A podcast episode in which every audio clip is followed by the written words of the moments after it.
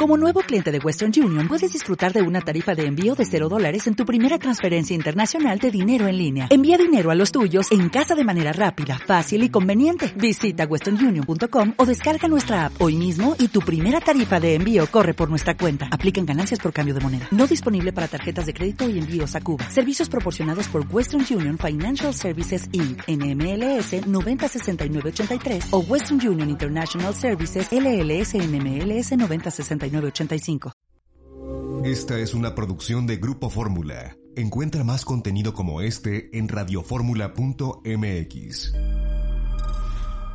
Yo los saludo, soy Eduardo Ruiz Gili, aquí en Grupo Fórmula, radio, televisión, internet y redes sociales. A ver, yo quiero hablar sobre algo que me sigue, digo, es impresionante la popularidad que sigue gozando el presidente Andrés Manuel López Obrador después de tres años en el gobierno. alguien dirá, sí, pero ha habido otros presidentes que también han sido populares a su tercer año de gobierno. Pero es presidentes generalmente se dieron la época priista y uno no sabe qué tan serias o no eran las encuestas en donde, pues, caray, todo estaba controlado, no, no nos hagamos tontos. Eh, y, pese a toda la acción que los que no son seguidores del presidente, los adversarios políticos, ideológicos del presidente, pese a todo lo que hacen, no lo debilitan. A ver, vemos memes mañana, tarde y día donde nos lo quieren presentar como un estúpido, donde se quieren burlar de él, caricaturas que pretendan mofarse de él, videos en donde se enumeran sus fallas reales o imaginarias, programas en YouTube donde sesudos analistas comentan y discuten por qué está mal López Obrador, también lo vemos en radio y en televisión, todo mundo diciendo está mal esto, está mal aquello, y será lo que sea, pero ni memes, ni caricaturas, ni videos, ni programas, ni columnas, ni nada, aparentemente son capaces de restarle popularidad al presidente. A ver, porque yo veo que toda la gente que critica al presidente se está dirigiendo fundamentalmente a la gente que tampoco quiere al presidente. Es así que es una conversación circular. No quiero a López Obrador y tú, yo tampoco. Ahí te va el meme, ya ahí te va la caricatura, ya ahí te va el video.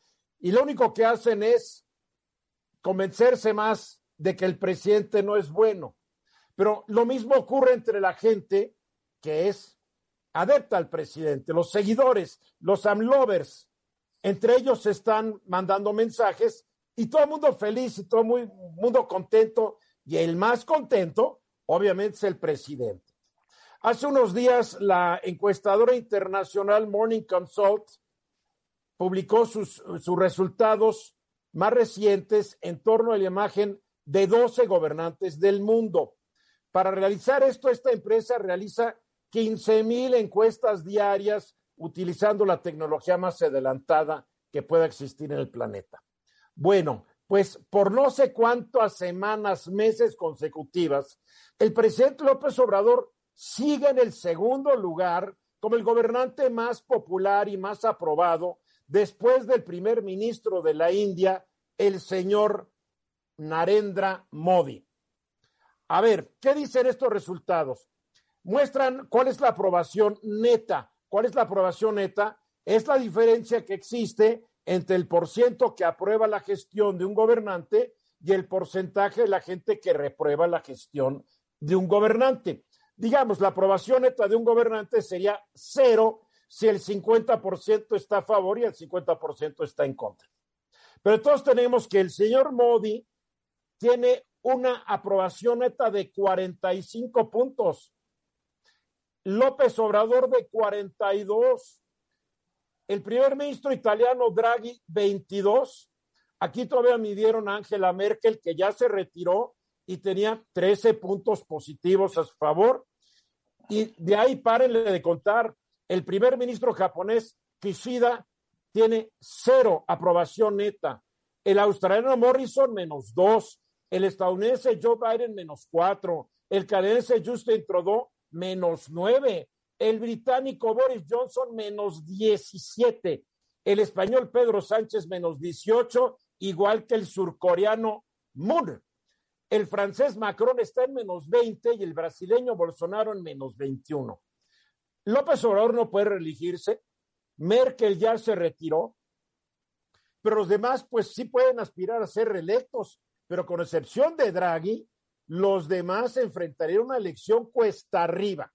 Entonces yo llego a una conclusión, no sé si estén ustedes de acuerdo conmigo o no, pero todos estos gobernantes deberían hacer un estudio de qué es lo que hace Andrés Manuel López Obrador para mantener estos altos niveles de popularidad.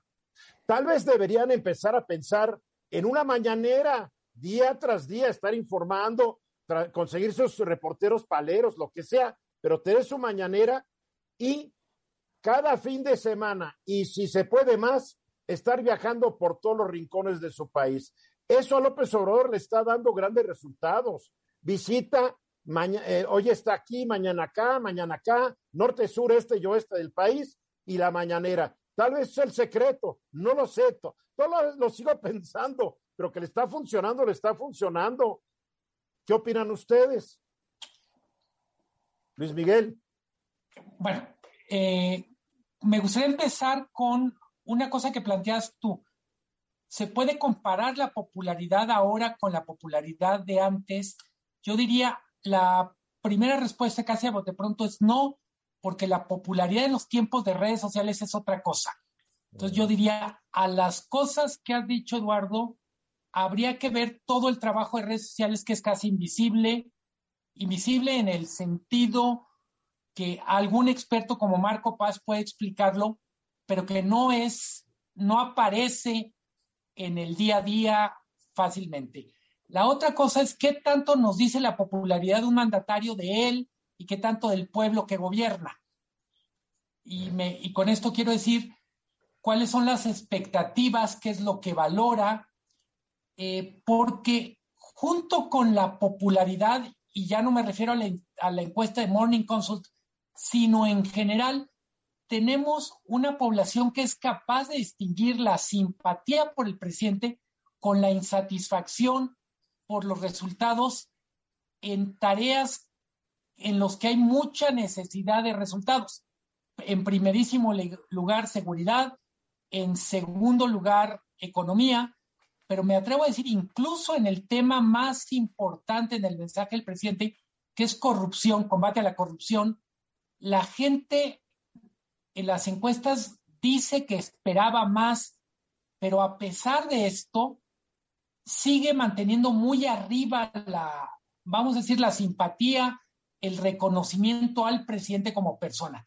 Entonces, solo cierro mi comentario. Está, está bien difícil cambiar esto, pero está tratando. Totalmente. Eh, para mí es, y tienes mucha razón, entender de qué está hecha esta popularidad, pero insisto, tanto evaluar al presidente como ver, vernos en el espejo y qué nos dice que este tipo de liderazgo jale tal tipo de pasión, por decirlo de alguna manera. Es impresionante, César.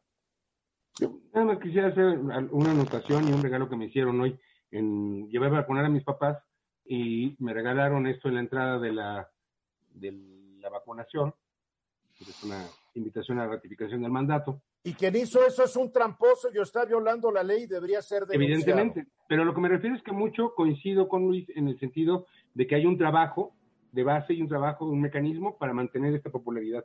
Segundo, me llama la atención que son los países con menos desarrollo democrático los que muestran estas diferencias tan grandes de popularidad. Tenemos que ir a mensajes, gracias César, mensajes. Estamos aquí de regreso y seguimos hablando sobre este tema, cómo explicar la gran popularidad del presidente. Dijiste algo muy bueno y lo demuestran también las encuestas, Luis Miguel. El presidente está muy aprobado, pero la gente no está contenta como va el gobierno. Yo mi, mi deducción es que López Obrador, la gente está convencida que él está tratando de hacer cambios, que se enfrenta a un sistema terrible, como él dice, el elefante reumático, a un sistema que es muy difícil de cambiar en solo tres años, o en seis, o en diez, no sé cuántos. Entonces la gente como que aprecia su esfuerzo, pero se da cuenta que esfuerzo no es suficiente. la gente aprecia que esté visitando al país, a, el, manejo de las redes sociales, aquí alguien lo mencionó que hace, es genial realmente el manejo de las redes sociales. Ah, está haciendo todo muy bien desde el punto de vista de comunicación y de contacto personal con la gente. Yo no me lo explico de otra manera. A ver, César. Sí, mira, yo lo que eh, eh, me parece es que hay una situación muy peculiar. entre más democrático es el país, como muestran las encuestas, mientras más poderosas son sus instituciones democráticas, el diálogo político crítico es más fuerte contra la imagen del presidente y contra el ejercicio de poder. Oye, Brasil no es un ejemplo a seguir, el peor evaluado de todos es Bolsonaro. Corea del Sur no es tampoco un gran ejemplo a seguir, tampoco. Eh, Italia tiene un lío siempre constante. España está en crisis política permanente. Digo, pero tenemos el caso en eh, eh, Alemania, tenemos el caso Australia, tenemos el caso Estados Unidos y sobre todo el que llama la atención es el caso Canadá. ¿A bueno, Estados Unidos, yo ya empiezo a discrepar, yo discreparía mucho de ti porque un país donde un partido minoritario casi tiene el control del gobierno no es una democracia muy funcional. Yo creo que necesita sus ajustes. Ahora, es, es, me parece excesivo decir que no hay una democracia eh, trabajando en los Estados Unidos. Me parece excesivo. Ahora, el punto es este. Lo que sucede en México es que los que quieren al presidente se apoyan a unos, los otros eh, se apoyan eh, eh, en contra del presidente, no hay diálogo y lo que estamos viendo es el ejercicio de la maquinaria que mantiene y sustenta. Pero tampoco hay diálogo en Estados Unidos, ve, en Estados Unidos no hay diálogo, en Estados Unidos, caray, un, un, una, una, un representante pone un video de él matando a otra representante y no pasa nada. El diálogo en Estados Unidos está roto entre los diferentes facciones políticas. Sí, yo creo que, Es que, mira, te voy a, decir lo que siento, que tú quieres explicar la popularidad del presidente diciendo que somos un país subdesarrollado y que en los países muy desarrollados, pues los presidentes no son tan impopulares. No, lo que yo quiero decir es que estamos en un momento en que no hay diálogo político y que por lo tanto quienes están sustentando las encuestas son los apoyadores del presidente. Pero dime dónde hay un diálogo político. En Francia no hay diálogo político, en Italia hace años que no hay, en Estados Unidos, en España. No, e, el mundo está caracterizando por la falta de diálogo político. Pero, y perdón que, que, que, que, un poco, pero me parece que no hay que el, hecho que estemos viendo la sustitución y los cambios en lo que conocemos como diálogo político a través de las redes digitales, a través de estas cosas, no quiere decir que no lo haya. O sea, evidentemente lo, existe y nuestro diálogo no es igual ni en calidad ni en intensidad que antes. El hecho es que lo que tenemos. Pero eso en ningún lugar del mundo. en ningún lugar del mundo, por supuesto. Por eso, entonces, como eso en ningún lugar del mundo, no se explica entonces por qué AMLO está en 42 positivos. Porque lo que tenemos es un no, no un debate, sino una, una, una especie de campaña de, de, reacción a su carisma. En Estados Unidos tampoco hay debate y Biden está en menos cuatro. En España no hay debate y Sánchez está en menos dieciocho. Yo no sé a ver, a ver, Marco, ¿eh? no, no hay debate. Yo hablo con políticos españoles y dicen que es un verdadero desmadre. Una cosa es leer el país, mi querido César, y otra cosa es hablar con los protagonistas del drama. ¿eh? Marco. Mira, yo, creo que el resultado es producto de una efectiva estrategia de comunicación que tiene varios componentes. Primero es ocupar todos los espacios posibles, no solamente en los medios tradicionales, sino también en los medios digitales, las redes sociales. La presencia del presidente y de su estructura que maneja los temas es abrumadoramente mayor a cualquier actor político, a, a niveles de, de 100 veces más, 150 veces más. Segundo. ¿Puedes explicar eso? ¿Puedes explicar eso? Sí, hay, hay una serie de, de estructura de diferentes eh, liderazgos en las redes sociales que retoman los temas que maneja el presidente y los eh, convierten en conversaciones con sus eh, seguidores. Y eso hace que el efecto sea inmensamente importante y trascendente. ¿Y dónde está la oposición? ¿Por qué la oposición no lo hace? No lo está haciendo y por mucho rebasado. Pero además maneja temas que son polémicos, que generan además este ruido y que capturan a otros no allegados, lo cual hace que el impacto sea mucho mayor. Pero también el presidente es muy disciplinado respecto a sus mercados, a quienes son sus sus, eh, eh, sus targets. En ese sentido, el presidente eh, constantemente lo está manejando. Y un elemento adicional es la perfecta congruencia en sus atributos personales y sus símbolos de gobierno. Humilde, austero, sencillo. Donde sí hay discrepancia es en los atributos y la calificación personal contra sus resultados de gobierno. Y es donde todos esperaríamos que eso tuviera un impacto en su popularidad, cosa que no se da. No sucede. A ver, Luis Miguel. Que no, que creo que hay un tema en donde yo sí veo un retroceso y es, se avanzó mucho para regular que los programas públicos no estuvieran vinculados a la imagen de alguien. Eh, esta cosa que al final de la publicidad aparecía casi como este de comen frutas y verduras, que era este programa es público, ajeno, tacatán. Eh, de repente lo que hemos visto en muchos programas es que han estado jugando al límite con la promoción de los programas, diciendo esto te lo da el presidente, eh, toda esta parte que para la gente que trabaja con el presidente es legítimo atribuírselo o dejarlo que lo firme, pero hay que recordar que como país tardamos muchos años en decir no se vale poner la firma a un programa en donde el dinero no lo da el mandatario, no lo da el gobernador, sino son recursos públicos que salen de nuestros impuestos. Claro. Creo que ahí sí hay un retroceso. Bueno, es que acuérdense, es un gobierno retropreísta. A fin de cuentas, la manifestación del día primero me recordó las de Echeverría, las de López Portillo, las de Lázaro Cárdenas, las de López Mateos, el esplendor priista en el Zócalo. Sí, solo recordar, Eduardo y amigos, en el momento en que arrancaron las campañas de vacunación hubo una polémica con que había promoción diciendo esta vacuna prácticamente te la manda el presidente. Si no, faltaba que nos la pusiera. Absolutamente. Pero en fin, que es popular, es popular y nos tiene pensando. Absolutamente. Después de la hora, y me da mucho gusto darle bienvenida a la rectora interina de la Universidad de las Américas Puebla, la UDLAP, Cecilia Anaya. ¿Cómo estás, Cecilia? Buenas tardes. Pues estamos bien porque ya el día de ayer se entregó el exhorto del juez 24 de la Ciudad de México a las autoridades judiciales de Puebla. Y estamos en espera de que... A ver, pero te voy a ir interrumpiendo para la gente que no está muy enterada. ¿Qué es, en qué consiste ese exhorto? En que se remuevan todas las medidas cautelares que se habían eh, puesto a la universidad en junio 29 eh, de este año. Eh, por supuesto, bueno, desde el 15 de julio, y a lo mejor te acuerdas, te lo platiqué, se tuvo una suspensión provisional. después, el 4 de noviembre, se obtuvo la suspensión definitiva. Sin embargo, aun cuando se había solicitado la emisión de este exhorto, pues salió hasta finales de, del mes pasado y ya el día de ayer se hizo entrega y quedó sellado por parte de las autoridades judiciales para que se nos regrese el campus, porque pues eso es prácticamente lo que falta realmente.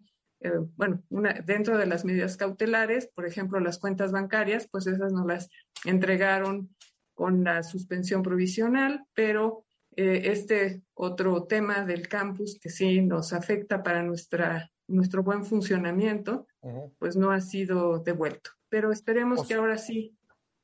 O sea, que el exhorto del juez 24 de lo civil del Tribunal Superior de Justicia de la Ciudad de México está ordenando al gobierno de Puebla que la Guardia, la Policía Estatal abandone las instalaciones, le está diciendo a la gente que usurpó los cargos de rectoría y otros cargos, que se vayan y se entreguen las instalaciones y todos eh, los activos de la universidad a las autoridades auténticas que reconoce la autoridad que eres tú como la rectora interina. ¿Eso es?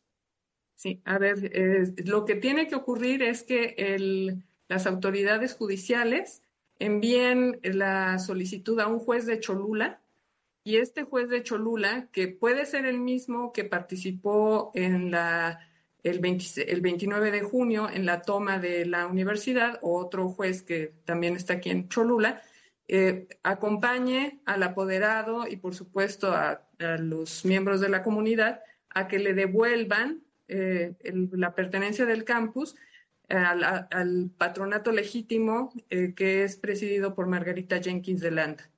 Y ahora, este juez se le da un límite para hacerlo, porque este juez de Cholula, pues todos tenemos la idea que estuvo más coludido para quitar las instalaciones.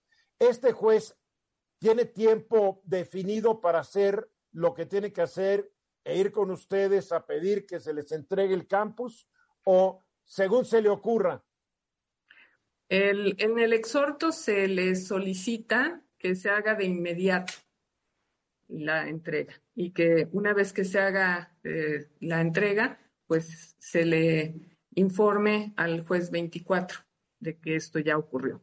Ahora, ¿el exhorto ya está en manos de alguno de los jueces en Cholula o todavía no? Ayer se entregó en Ciudad Judicial al juez de exhortos y ellos tienen que girar la instrucción a alguno de los jueces de Cholula. En este momento no, todavía no tenemos noticia de que el juez de Cholula lo haya recibido, pero esperemos que esto ocurra pues en unos días. Ahora, afortunadamente gracias a la pandemia, ahora sí no hay, no hay, no hay bien que de mal no venga. Gracias a la pandemia ustedes pudieron seguir funcionando en la mayoría de los cursos a través de Zoom y de otras plataformas. Eh, pero obviamente laboratorios, todo lo que estudian médicos, disecciones, etcétera, pues se tuvieron que suspender al no tener ustedes las instalaciones. Ahora, ¿en qué, ¿en qué estado están las instalaciones? ¿Ustedes han podido mandar gente a verificar si las han cuidado, no las han cuidado, las han saqueado, no las han saqueado? Eh, solamente entran personal de guardia sindicalizado a la institución eh, no, no entra el resto de la comunidad, entonces pues no sabemos en qué situación se encuentre. Como dices, afortunadamente por la pandemia sí hemos podido seguir trabajando, incluso los laboratorios, porque pues durante la pandemia que duramos año y medio este, con este proceso, se hicieron grabaciones de las prácticas. Claro, hace falta ese contacto directo con los materiales, con eh, los equipos, y eso es lo que ya eh, queremos poder hacer. Incluso en verano se logró tener algunos talleres remediales para los estudiantes en todas las disciplinas, pero pues esto se vio truncado con la toma de nuestro campus y ya no lo pudimos seguir eh, realizando. Entonces, el personal sindicalizado no, no, no, no ha platicado con ustedes o el personal sindicalizado únicamente le reporta a la autoridad supuestamente eh, que hoy existe en, dentro del, campus? No, todo el personal nos reporta a nosotros y, la, bueno, nosotros hemos mantenido la operación, el pago a empleados, a sindicalizados, eh, todos los eh, salarios y beneficios y prestaciones se siguen dando. Seguimos operando este, las finanzas administrativamente, todo sigue funcionando, pero sin el campus. Y ya quisiéramos regresar porque sí, definitivamente hace mucha falta, más ahora con el, eh, pues que la educación desde el 30 de agosto es esencial y que se nos está pues requiriendo por parte de todos eh, las autoridades y los mismos estudiantes y padres de familia pues poder ingresar eh, al campus. En cada seis meses eh, obviamente ustedes van a tener que recuperar el campus y después van a tener que checar que todo esté funcional, van a tener tal vez que meterle mantenimiento. No creo que el señor Ríos Peter, el rector usurpador de la UDLAP, haya, se haya molestado, pero ni en agarrar una, una brocha de pintura para arreglar algo. Desafortunadamente eso que mencionas es cierto, no, no sabemos en qué condiciones, bueno, vamos a tener que entrar, se ve desde afuera que está eh, pues la hierba crecida, no se ha dado impermeabilizaciones a los techos, siempre tenemos un programa muy eh, adecuado de mantenimiento y de seguimiento, eh, de cómo están todas las instalaciones, pues para evitar alguna, sobre todo siendo tan grande el terreno, ¿no? El espacio que cubre y las instalaciones con las que contamos y con equipo, pues, sofisticado. Ahora, al regresar, que ya será más temprano que tarde, ¿cuántos de los alumnos regresarán del 100% que había antes de la invasión del campus y cuántos de los maestros regresarán? En este momento contamos con más de 2.000 empleados, incluyendo los profesores y eh, personal sindicalizado, administrativos, tiempos parciales. Y de los estudiantes, pues nosotros eh, estamos confiados en que a nuestro regreso eh, tenemos aproximadamente 10.000 estudiantes y que podamos contar con los que, por supuesto, no se hayan graduado, porque siempre se gradúa cada semestre un buen número, ¿verdad? Pero sí llegar a, tener, pues, no sé, alrededor de 9.000, 9.500 estudiantes de regreso en nuestro campus. O sea que la deserción de, de empleados, alumnos y, y, profesores ha sido mínima. Han jalado ha sido mínima. Vamos bien, la verdad es que no nos podemos quejar en ese sentido. Este, nuestra comunidad, estamos muy orgullosos de ellos porque han sido muy unidos y muy eh, conscientes de que pues esta situación eh, pues es ilegal, ¿no? Ha sido una situación que no nos esperábamos que ocurriera. No, pues nadie se lo esperaba, caray. Ha sido, ha sido cataclísmico, ha afectado la vida de mucha gente y, caray, nunca se habría verdad, hay que decirlo, nunca de los nunca. Pero a veces la política puede más que la cordura, ¿no? Pues sí, eh, eh, desafortunadamente en esta ocasión así nos ha tocado vivir una situación eh, sin precedente. Ahora, ¿qué pasó con la, la, la, la UDLAP? Tenía sus equipos de básquetbol, de fútbol, de americano. ¿Qué pasó con los equipos al no tener dónde poder practicar? Desde que empezó la pandemia han estado practicando desde sus casas y había ocurrido eh, que se habían cancelado la mayoría de los eventos deportivos durante todo este tiempo. Recientemente la UNEFA sí convocó a los equipos de fútbol americano a participar en esta última convocatoria y pues no pudimos participar porque pedían que tuviéramos nuestro campo para jugar, que los estudiantes estuvieran funcionando normalmente y pues esto no ha sido posible. Bien, pero mira, ya se ve, ya se ve, ya se ve la luz más clara al final del túnel. Esperemos que esto no pase de días. Cecilia, toda la solidaridad mía y de todo el equipo de nosotros hacia la Outlap que, que, que tú estás hoy manejando y esperemos que pronto nos estés aquí en el programa dándonos la buena noticia desde tu oficina en la UDLAP, ¿te parece? Claro que sí. En cuanto esté en mi oficina, yo me comunico. Muchísimas gracias, gracias Eduardo. De regreso. Se dio a conocer un estudio que es impactante, que muestra cómo la gente más rica del mundo durante la pandemia se hizo pero bien requete más rica, y el resto de los mortales o más o menos la llevamos o nos empobrecimos. A ver, Luis Miguel, este estudio que se da a conocer, que es muy amplio, es para, es para, no sé si para enojarnos o para deprimirnos.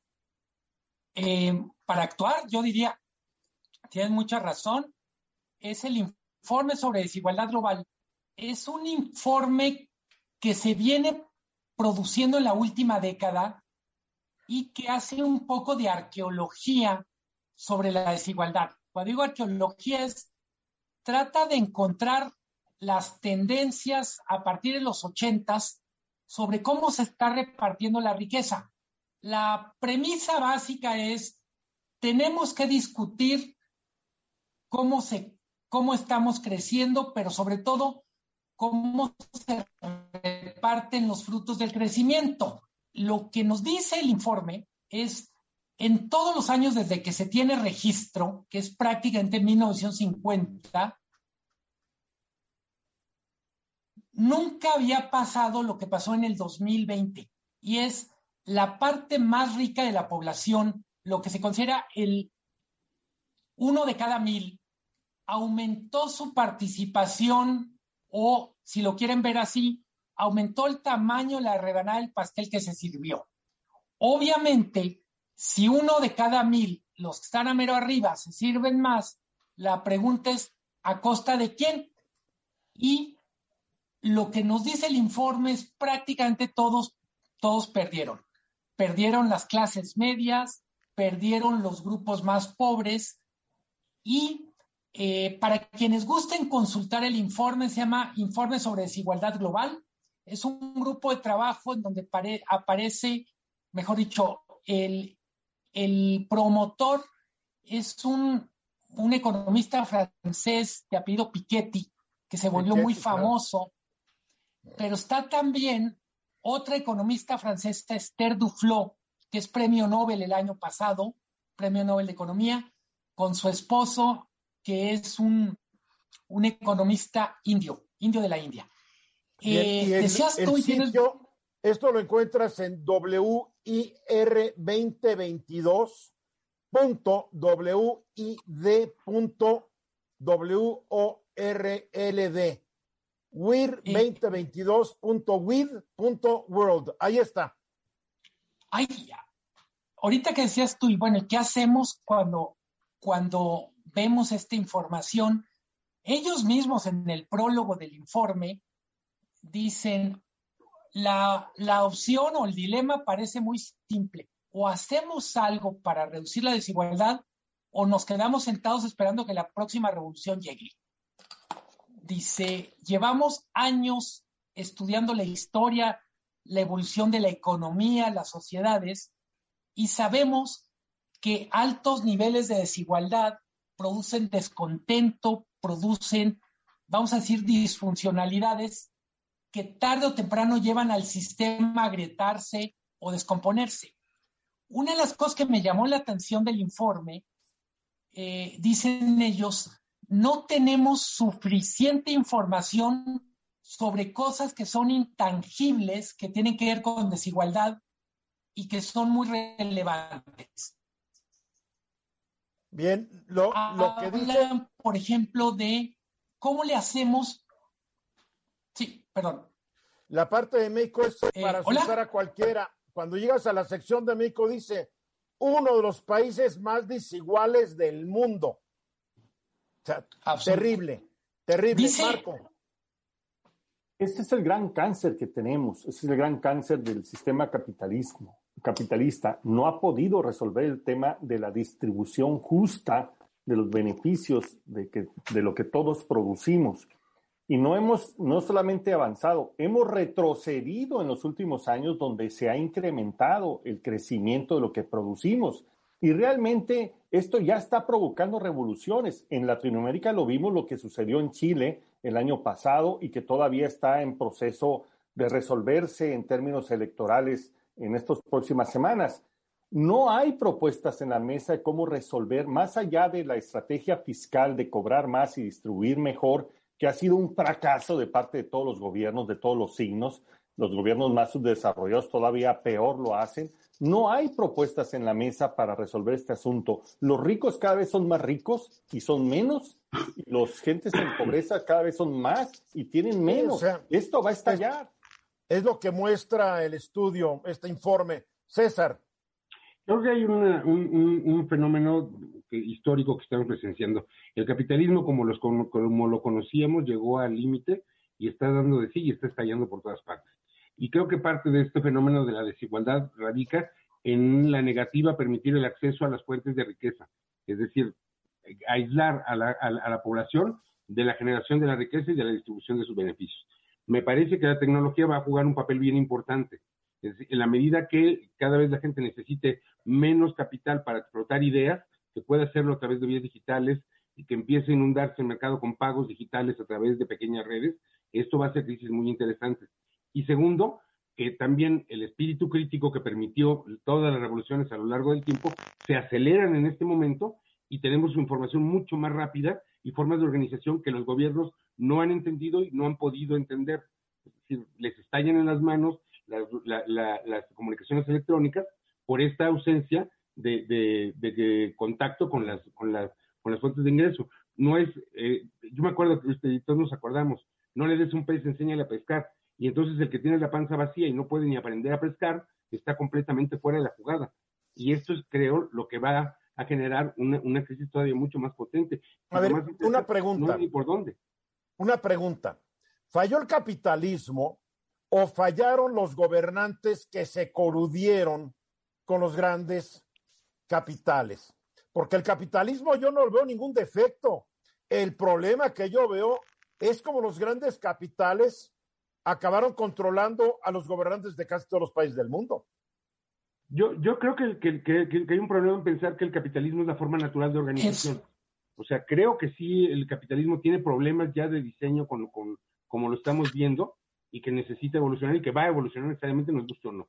Y el problema es hacia dónde, porque nadie sabe, mi querido Ese César. no sabemos para dónde. Bueno, y estamos entonces, en, lo, que tú me estás planteando es, es, más aterrador todavía, porque no sabemos para dónde. A ver, Luis Miguel, para concluir. Eh, el informe nos lleva también a poner atención a algunas formas de desigualdad de las que no hablamos. Desigualdad medioambiental. Es decir, ser pobre significa respirar aire de menor calidad, significa estar sometido de manera más brutal a los riesgos del cambio climático. Ser pobre también, a diferencia de un poco esta parte utópica de César, la brecha digital está generando más pobreza y más marginación para quien no tiene acceso a literalmente a la red. Esas cosas también las tenemos que pensar. Claro. Muy bien, buen tema. Reporte de la desigualdad mundial. Leanlo, estudienlo. Mensaje. Exactamente 31 minutos después de la hora, el INEGI dio a conocer eh, los datos sobre instituciones sin fines de lucro. En otros países, por ejemplo, en Estados Unidos, las instituciones sin fines de lucro son un componente inmenso de la economía, inmenso. En México no tanto y parece que cada vez van a ser menos importantes, César. Sí, hay un, y eso casa con lo que platicamos hace rato sobre el, tema de la igualdad y la desigualdad. El, la caída del, de la actividad de las instituciones sin fines de lucro fue monstruosa en el último año. Es decir, eh, en 2020 alcanzó 647.654 millones de pesos, un, el 3% del PIB. Y es una caída del 10.1%. O sea, es terriblemente grande. Y esto habla de la falta de políticas de desarrollo para quienes realizan actividades dentro del campo de cultura, salud, educación, servicios y sobre todo en un aspecto interesante que es el voluntariado y que representa mucho de la organización civil. ¿Qué quiere decir esta, encuesta que tiene números eh, despeluznantes, digamos? Eh, prestadores de servicios culturales y deportivos eh, tuvieron una caída del 37.6 entre 2020, 2019 y, y, y, 2020. Hay un problema grave en el sentido de que estamos eh, destruyendo, se está destruyendo, el ecosistema está destruyendo a quienes prestan sus servicios, sí a través de una remuneración económica algunas veces, no siempre, pero que entra en contacto directo con la población. Me refiero a organizaciones civiles, no necesariamente o casi ninguna con, actividades políticas, pero sí que no tenemos ni políticas de, de apoyo y que las que se están dando, una muestra interesante es que quienes menos han caído son las, son las instituciones religiosas frente a las culturales, que son las más deprimidas, y que esto nos habla de que ni tenemos política y que posiblemente los pocos apoyos o las pocas políticas se están administrando con, con tintes eh, ideológicos o con eh, intereses dentro de la actividad propia del gobierno. Creo que este es algo, algo que, que no vemos siempre, pero la caída de los servicios de, eh, no lucrativos incide mucho porque son quienes ayudan a quienes más necesidad económica tienen. Es un círculo vicioso destructivo. Pero aquí lo que ocurre es que el presidente ha sido claro que no debería haber organizaciones realizando actividades que le tocan al gobierno y los, y, los que no están de acuerdo dicen sí, pero si el gobierno pudiera dar todos esos servicios sería excelente. No puede, pero el presidente está de que dale y dale. Si el gobierno los tiene que dar, no hay cabida para todas estas instituciones sin fines de lucro, ONGs OSCs, etcétera, etcétera. No les ha dado, les ha retirado los apoyos que recibían del gobierno y eso puede explicar en parte la caída, además de la pandemia, ¿no? Así es. Y hay, un, y un, tema de fondo. El, el, el punto es que esta negativa a prestar los servicios va dejando en mayor desprotección a quienes menos opciones tienen. O sea, no solamente, había un, lema, un dicho que me decía este, mi padre, no, si no le vas a dar, no le quites. Y es lo que está sucediendo, ¿no? Luis Miguel. No, que, que creo que hay un, ahora sí, como una especie de doble golpe. Primero fue el retiro de los apoyos públicos y luego llegó la pandemia. Así es. En algunos casos, también hay que decir, no es que no es que el gobierno lo pueda hacer mejor, es que no sabe cómo hacerlo. Hay ciertas actividades donde hay un cierto conocimiento en la sociedad civil al que difícilmente accede el gobierno. Estoy pensando, lo comentábamos la, semana pasada con César, todo lo que tiene que ver con clubes de promoción de lectura, incluso eh, toda esta cuestión de promoción cultural pues de repente es mucho mejor la, sociedad organizándose sola que el gobierno tratando de decidir qué, qué libros se compran, qué libros se leen, etcétera. Cierto. Clarísimamente en México tenemos las guarderías. Entonces yo diría, en los dos extremos, una cosa cultural y otro de servicio social, francamente la sociedad civil tiene más flexibilidad, más capacidad de atender los matices y los detalles de lo que jamás tendrá el gobierno.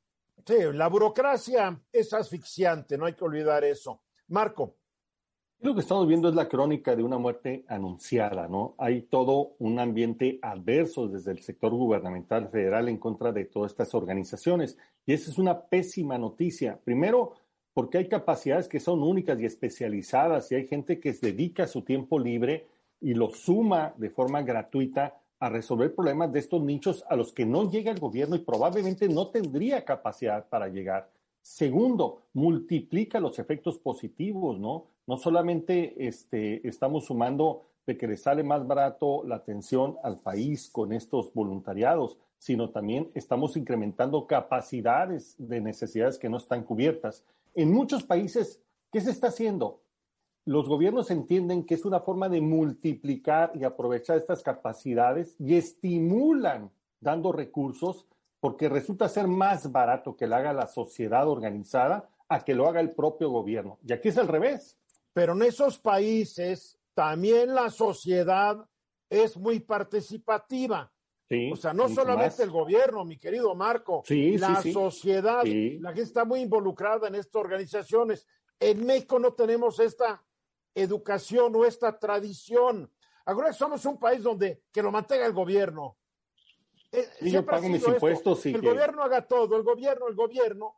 Y ahora que vemos que el gobierno puede hacer todo, pues no tenemos la conciencia de que hay que apoyar a estas organizaciones con trabajo o con recursos para que puedan cumplir sus fines. ¿O me equivoco, César?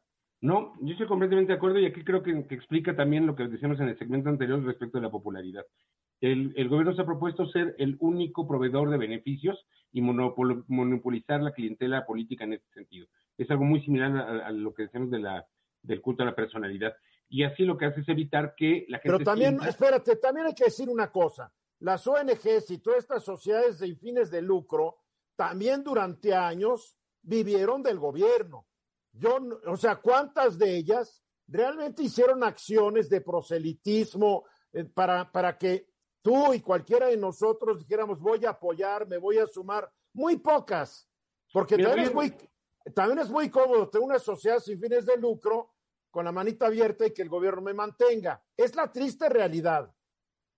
Mire, yo creo que ahí hay, hay de chile dulce y de manteca, es decir, hay organizaciones de derechos humanos que se dedicaron a importar este, ilegalmente camionetas a, a México durante muchísimos años. O sea, derechos humanos nada y otras que pedían dinero al gobierno y se daban unos sueldazos los directivos. O sea, estuvo mal supervisado, mal regulado y para empezar una sociedad que no es solidaria con estas organizaciones. Pero al mismo tiempo tienes el hospital infantil de, los Freeners en, en, en, en, Coapa, al mismo si no es que los Shriners, los es una organización internacional estadounidense. A ver, dime, dime una organización mexicana como los Shriners. No, de esa dimensión no hay. Lo que sí hay, por ejemplo, el, el 70-80% hoy de la promoción cultural le estamos haciendo particulares sin un centavo del gobierno. De esa dimensión. Pues van a tener que aprender y van a tener que sumar adeptos. No hay Exactamente, ¿eh? va, va, a haber ahí una evolución y el gran problema es la, la, la, la fuerza de diálogo que está fomentando el gobierno eh, fuera de, de, sí mismo. Este a ver, yo, que, yo aquí creo, ustedes se pueden quejar todo lo que quieran, pero yo creo que aquí deben ver una oportunidad también. Por supuesto. Por Luis Miguel. A ver, pero la oportunidad implicaría un marco fiscal que promueva esto. Es También. decir, no solo es echarle ganas. Hay condiciones fiscales e institucionales que en algunos países fomentan este tipo de actividades. Y en México nunca se ha fomentado, hay que decirlo. Entonces, sí se necesita algo, pensar diferente, pero yo diría buena voluntad de parte de las autoridades para no querer monopolizar. Yo casi diría, vamos olvidándonos de las autoridades. Esto hay que hacerlo pese a las autoridades. Es como un pequeño empresario. Un pequeño empresario sabe que va a arrancar pese a las autoridades, porque le van a boicotear, le van a poner el pie, le van a tratar de extorsionar. Lo siento, es la realidad de este país. Ay. Y ahora las organizaciones no gubernamentales sin fines de lucro van a tener que pensar igual que un pequeño empresario que arranca pese al gobierno. Marco. De acuerdo. Lo que es urgente es identificar quiénes se quedan solos, quiénes se quedan desamparados, porque estamos hablando de niños con cáncer, mujeres maltratadas, etcétera. Es urgente que esas que nadie les va a ayudar, cómo las rescatamos, cómo las apoyamos mientras hacemos esa transición. Pues ya, ya, la transición ya llegó, mi querido Marco. Ya, ya no le piensen tanto, hay que hacerlo, porque esto es como está. El país es sí. como es. Punto. Mucha Cambiaron las reglas del juego, adaptarnos. Para concluir, César. Yo creo que es el, el, el, el, punto es, sí es necesaria una nueva política de, respecto de esto, crearla por lo menos, o al menos tener un programa cultural, pero sí, en realidad lo que tenemos que hacer es que los que sobrevivan tendrán que adaptarse a un ecosistema que no existía y que de hecho es más similar a lo que sucede en otros países. Complicado, ¿verdad? Muy complicado. Muy bien, pues de las cosas, porque yo veo en Estados Unidos la gente le entra. Tú vas a la ciudad de Dallas y el gran teatro, el gran, la gran sala de conciertos, el gobierno no le entró, fueron los particulares. Y tenemos que lograr esa cultura en México. Nos falta 14 minutos para la hora. Alejandra Ruiz, buenas tardes, te doy la bienvenida. Buenas tardes, buenas tardes a todos. ¿Cómo están? A ver, todavía no, todavía no acabamos ni de entender qué es la 5G. Es más, en gran parte del mundo ni sabemos ni tenemos 5G. Ya están hablando de la 6G, Marco. Oye, ya, ya, ya, ya basta, ¿no?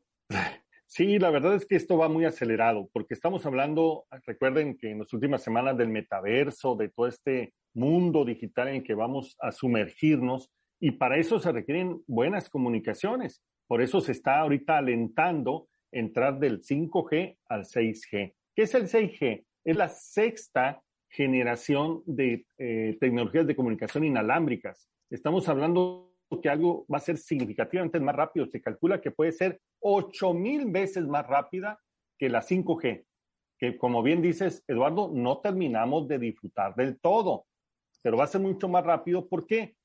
Porque viene todo esto. Además, pues, para de... que la gente sepa, en México estamos en la 4G y a veces en la 3 y medio G. Exacto. Pero nos cobran como 5G. Eso hay que decirlo, ah, sí. ¿no? Bien la, la cosa es como nos cobren, ¿verdad? Claro. Así es. Dicen que esta nueva tecnología se va a liberar comercialmente el 2030 y va a ser realmente eh, una cosa impresionante. Estas cifras de 8 mil veces más rápidas, para mí es difícil imaginar que eso pueda suceder. ¿Qué va a significar? Que se va a poder prácticamente pasar todo por la red, absolutamente todo. Ya vamos a vivir nuevos eh, eh, momentos. Hay un libro blanco de una empresa, de una, in, una industria en, en China que habla de cuál podría ser la agenda de esta 5G. Primero dice que las tres 6G. nuevas tendencias, de las 6G, perdón, de las tres nuevas tendencias sería inmersivo, inteligente y universal. Esto es, ya no vamos a estar fuera, vamos a participar dentro de la tecnología. inteligente porque nos va a resolver absolutamente todo y universal porque todo absolutamente va a estar conectado. Y ocho escenarios de aplicaciones comerciales, inmersivo en la nube, comunicación holográfica, o sea, a través de hologramas, interconexión sensorial a través de la cabeza, comunicación interactiva inteligente, gemelos sociales, vamos a tener un par digital de nosotros y cobertura totalmente global. ¿Quiénes son los dos grandes peleadores? China y Estados Unidos. ¿Quién va con ventaja? China, nada más en materia de, de puras patentes a nivel mundial, de 38 mil que hay, China tiene 13.449, 35%, y Estados Unidos tiene apenas 18%. Así que va a estar interesante. Quien llegue primero probablemente va a conquistar la nueva revolución industrial y ahí los chinos le van ganando a los gringos y con ventaja importante. Y por eso Joe Biden está tratando de pasar sus, sus proyectos, pero los republicanos dicen que no. O sea, como que la verdad siento que los estadounidenses están tan peleados, tan polarizados, algo que hablábamos hace rato, César, no solamente en México, allá también se están dando con la cubeta y con tal de fastidiar al presidente actual, los republicanos le están frenando todos sus planes para desarrollar la 5G y la 6G. Punto. Así es. Y en China no tienen esa bronca. Lo que diga el presidente Xi se hace y se acabó. Y es Así donde es. Biden dice, ahí está el conflicto, totalitarismo contra democracia.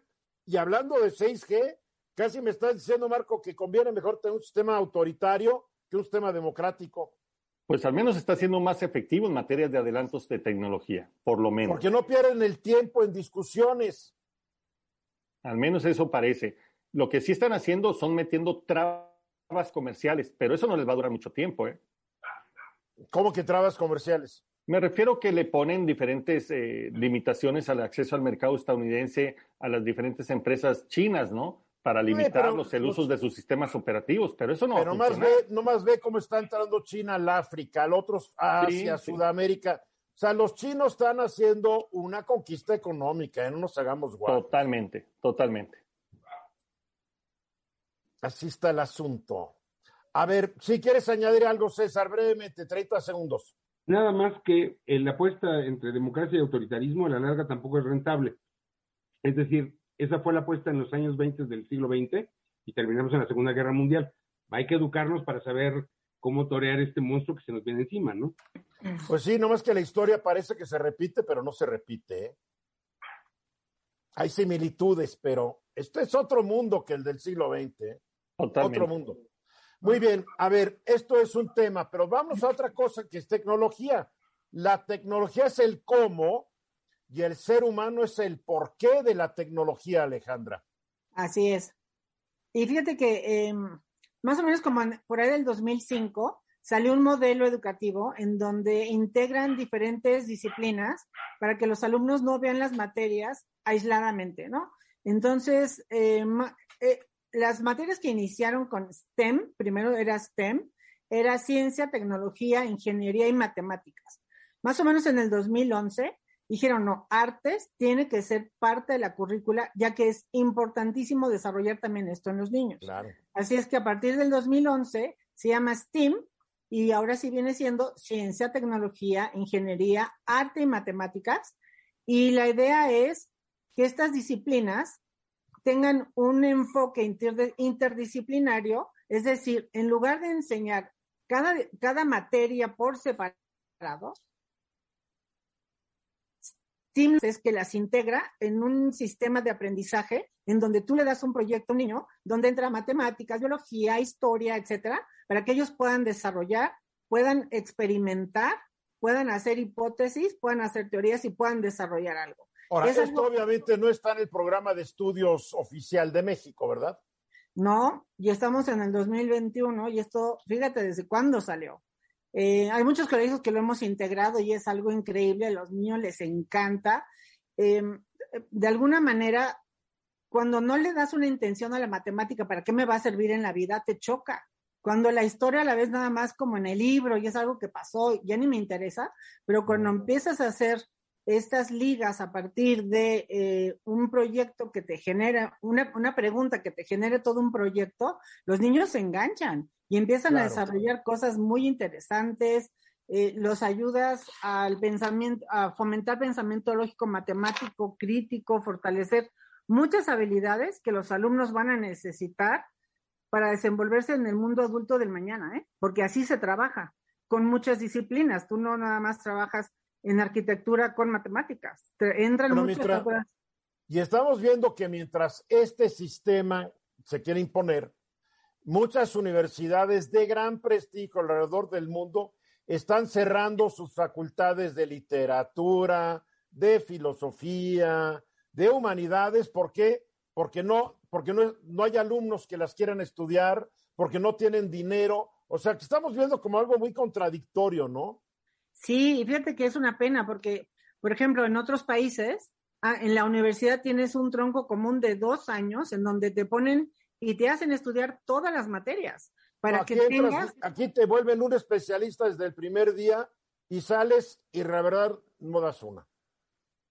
Bueno, la idea es que podamos desarrollar esto, podamos fomentarlo realmente eh, desarrollar las habilidades para ser niños competentes, que eso es lo más importante, hacer niños competentes para mañana, porque estamos enseñando para hoy, para la calificación, para la que la vea mi papá en un momento dado, y cuando salen ya no sabemos hacia dónde los vamos a dirigir, no saben detectar su talento para poderlo desarrollar. Oye, mándale todo esto a Delfina, ¿no? A la secretaria de Educación a estar bien interesada en estos temas. pues sí, la, idea es que crezcamos todos juntos, ¿no? Y que pues desarrollemos esto de STEAM en todos los colegios. Porque cuando hablamos de pobreza, que fue uno de los temas de este programa, la diferencia en sistemas y calidades de educación es otro componente que perdura, hace que perdure la pobreza en nuestro país. Bueno, ya nos vamos. Alejandra, gracias. César Callejas, Marco Paz Pellat, mil gracias. Soy Eduardo Ruiz y mañana 3.30 hora del centro, aquí de regreso. Esta es una producción de Grupo Fórmula. Encuentra más contenido como este en radioformula.mx.